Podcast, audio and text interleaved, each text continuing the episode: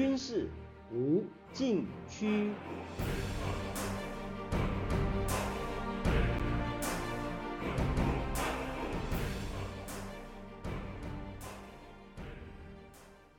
听众朋友们，大家好！您现在收听的是自由亚洲电台的军事无禁区栏目，我是栏目的主持人齐乐意。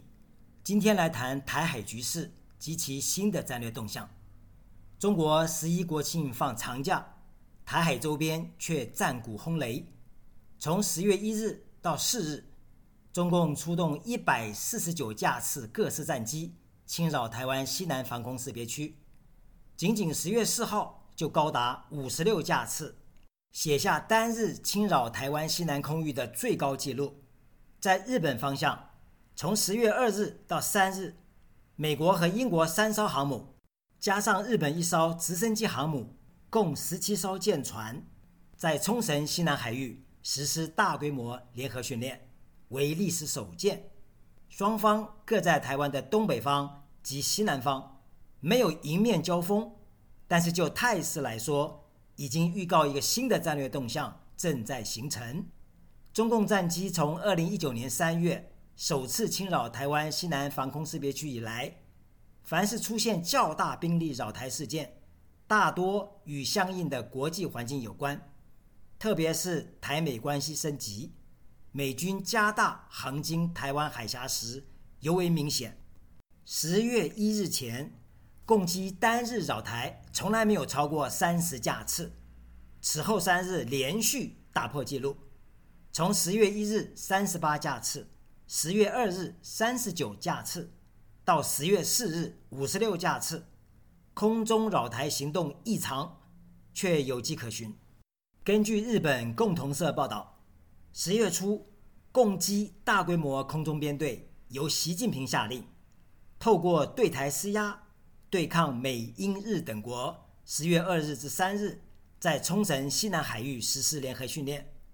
日本防卫省官员说，六国海上训练是划时代举措，有助于提高对中国的威慑力。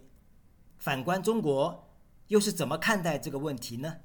习近平从中共十八大，也就是二零一二年十一月接班以来，始终认定，以美国为首的一些西方国家。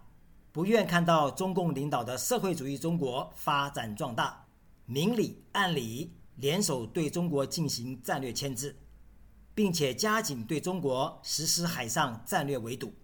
因此，他要求共军密切关注台海与南海的形势变化，随时准备应对可能发生的武装冲突和突发事件，以维护领海主权与海洋权益。他曾经说，美国的亚太再平衡战略就是对中国进行战略围堵。按照这个逻辑，特朗普总统上台后更是如此。换成拜登政府也丝毫没有放松。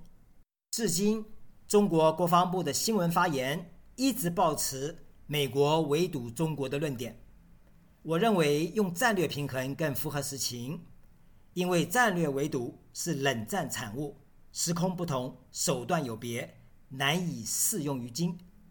而美国以战略平衡防止中国打破区域稳定和国际秩序，才是当前美国进行大国竞争的基本思路。习近平指出，当前和未来一个时期，中国面临的威胁挑战主要来自海上方向。他要求共军必须加强海上军事斗争战略指导。全面提高海上威慑和实战能力，努力掌握海上军事斗争战略主动权。从二零一五年三月起，共机开始飞越宫古海峡及巴士海峡，前出西太平洋，试图突破第一岛链。从二零一六年十一月起，共机开始绕台飞行，威吓台湾，并且逐步压缩台湾防卫空间。几年下来，共机空中编队侵扰台湾防空识别区，从常态化走上战场经营。在日本方向，共机越过宫古海峡也没有遇到阻碍，平衡中国海洋扩张仍然以美日安保为主轴。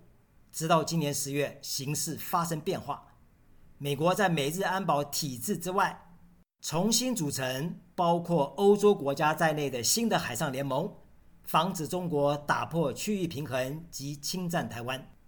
北京应该可以预料有这个结果，但是英国、荷兰、新西兰三国同时加入在冲绳附近海域的联合训练，以及航母数量之多，可能超出北京预期。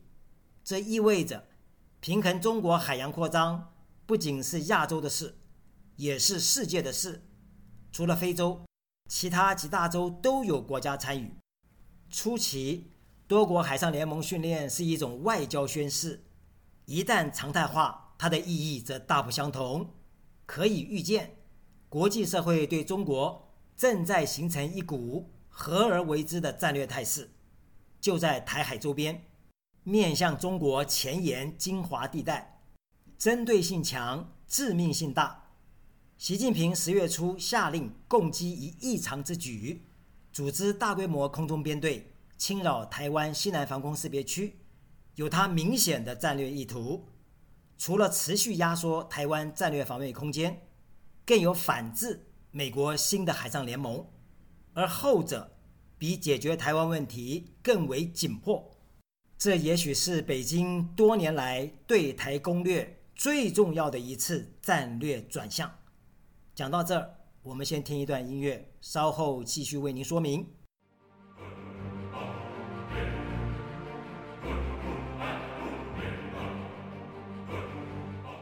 军事无禁区。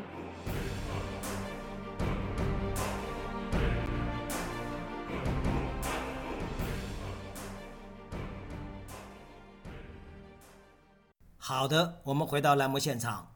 刚才提到十月初六国海上大规模联合训练，由美国里根号、卡尔文森号航母和英国伊丽莎白女王号航母为主力。加上日本一艘伊四号直升机航母，以及荷兰、加拿大、新西兰等六国共十七艘舰船组成。训练的科目包括反舰、防空、反潜、战术机动与通讯训练。日本防卫大臣岸信夫在记者会表明，多国联合训练显示，为维持强化自由开放的印度太平洋。日本与美英两国的团结不可逆转。六国海上联合训练分两阶段进行，第一阶段从十月二日到三日，在冲绳西南海域举行，正好面向中共军机和战舰前出西太平洋、走宫古海峡的必经之路，威慑意图明显。第二阶段从四日至九日，六国海军转向南海。显示南海是世界的公共海域，具有绝对的航行自由，而不是由个别国家以强制力所能独占。一九九五年到一九九六年台海导弹危机期间，美国派两艘航母到台海周边海域，此后就没有出现这种阵仗。如今美英三艘航母进入冲绳西南海域，前所未见，又加上日本一艘直升机航母。提升日本攻势防卫，在西太平洋形成一个新的海上联盟。接着，联合训练又从台海附近伸向南海，说明美国已经把东海、台海及南海连成一体，作为平衡中国向海洋扩张的第一道前沿防线。由此，多国海上联盟从概念上、规划上走上具体行动。同时起到亚欧联动的效果。近年，随着共军远程精准打击能力的增强，北京原以为美国会把对中国进行封控的第一岛链兵力后撤到第二岛链，再把第二岛链的重要军事资产后撤到第三岛链或美国本土。实际上，美军也做出相应的后撤，把驻日本和韩国的部分海空兵力撤往关岛。而关岛的 B 五十二战略轰炸机撤往美国本土，航母除了在南海活动外，在东海和黄海的活动也有所减少。这样看来，美军似乎正在进行战略退却。然而，这是一年多前的形势，如今形势翻转，美军非但没有退出第一岛链，而是通过新的换装和战法。以及新的联盟组合，争取把中国约制在第一岛链前沿地带，包括大幅提升美台关系与军事合作，防止中国以侵犯台湾为突破口，改变地区秩序，重写印太地缘战略格局。十月初，六国海上联合训练可以说是美国以联盟的形式对中国实行“三海”战略。也就是东海、台海、南海的一次初步实践，对北京则是一个新的战略课题。讲到这儿，我们先听一段音乐，稍后继续为您说明。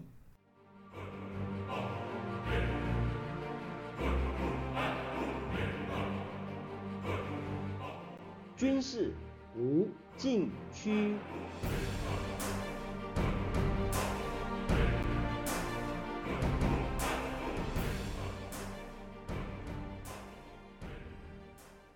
好的，我们回到栏目现场。十月初，共机大规模侵扰台湾西南防空识别区，可以从编队结构看出共军的意图。主力是歼十六多用途战机，兼具空优、对地与制海打击任务，最大载弹量可以达到十二吨，是中共空军攻防兼备最重要的主战平台。十月四日，共机出动五十六架次。歼十六占三十八架次，破历年单日纪录，显然是用来对付美国海上联盟水面舰队以及攻击岛屿据点之用。外围有轰六 K 轰炸机是另一个主力，当日出动十二架次，也打破单日纪录，可以从更远距离对敌实施制海与公路任务。不过有分析指出。歼十六战机虽然具备制海与公路任务，但是以目前共军战术航空兵中任务侧重来看，仍然是偏向空战任务。轰六 K 轰炸机的火力投射能力虽然强大，但是突防性能太差，需要歼十六空中护航，使得歼十六战机更不容易发挥制海与公路能力。因此，以目前共军的空中编队。能不能对付美国双航母打击群大有问题，这还不包括多国海上联盟。但是共军已经没有更好的手段，一旦有事，或许只能用数量来抵消美国及其海上联盟的优势。十月初，当六国海军在冲绳附近海域实施大规模联合训练期间，共军异常低调，几乎没有针对性的文攻武吓。当六国海军转向南海训练时，也没有出现类似在台湾西南空域出动大规模空中编队的反制行动，说明南海的纵深比台海宽广，政治形势比台海复杂，难以发动类似台海的威吓行动，也显示现阶段共军远距投射能力的局限性。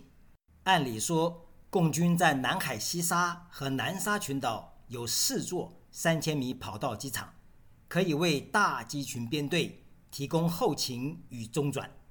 但是共军没有运用机场资源，是因为协调能力不足，或是担心引发南海周边国家反弹，不想节外生枝。目前无从得知。美国透过这次六国海上联合训练，从东海到南海。在一定程度上摸出共军的底牌，对今后如何运用联盟力量从海上约制中国，或许也有了初步构想。唯一可惜的是，台湾没有加入六国海上联合训练，也许未来可以受邀作为观察员，而这种协作形式比参加环太平洋军事演习更具有现场感及现实意义。毕竟。台湾在维护台海安全上要负最大责任。听众朋友们，您现在收听的是自由亚洲电台的军事无禁区栏目，我是栏目的主持人齐乐意，谢谢大家收听，下次再会。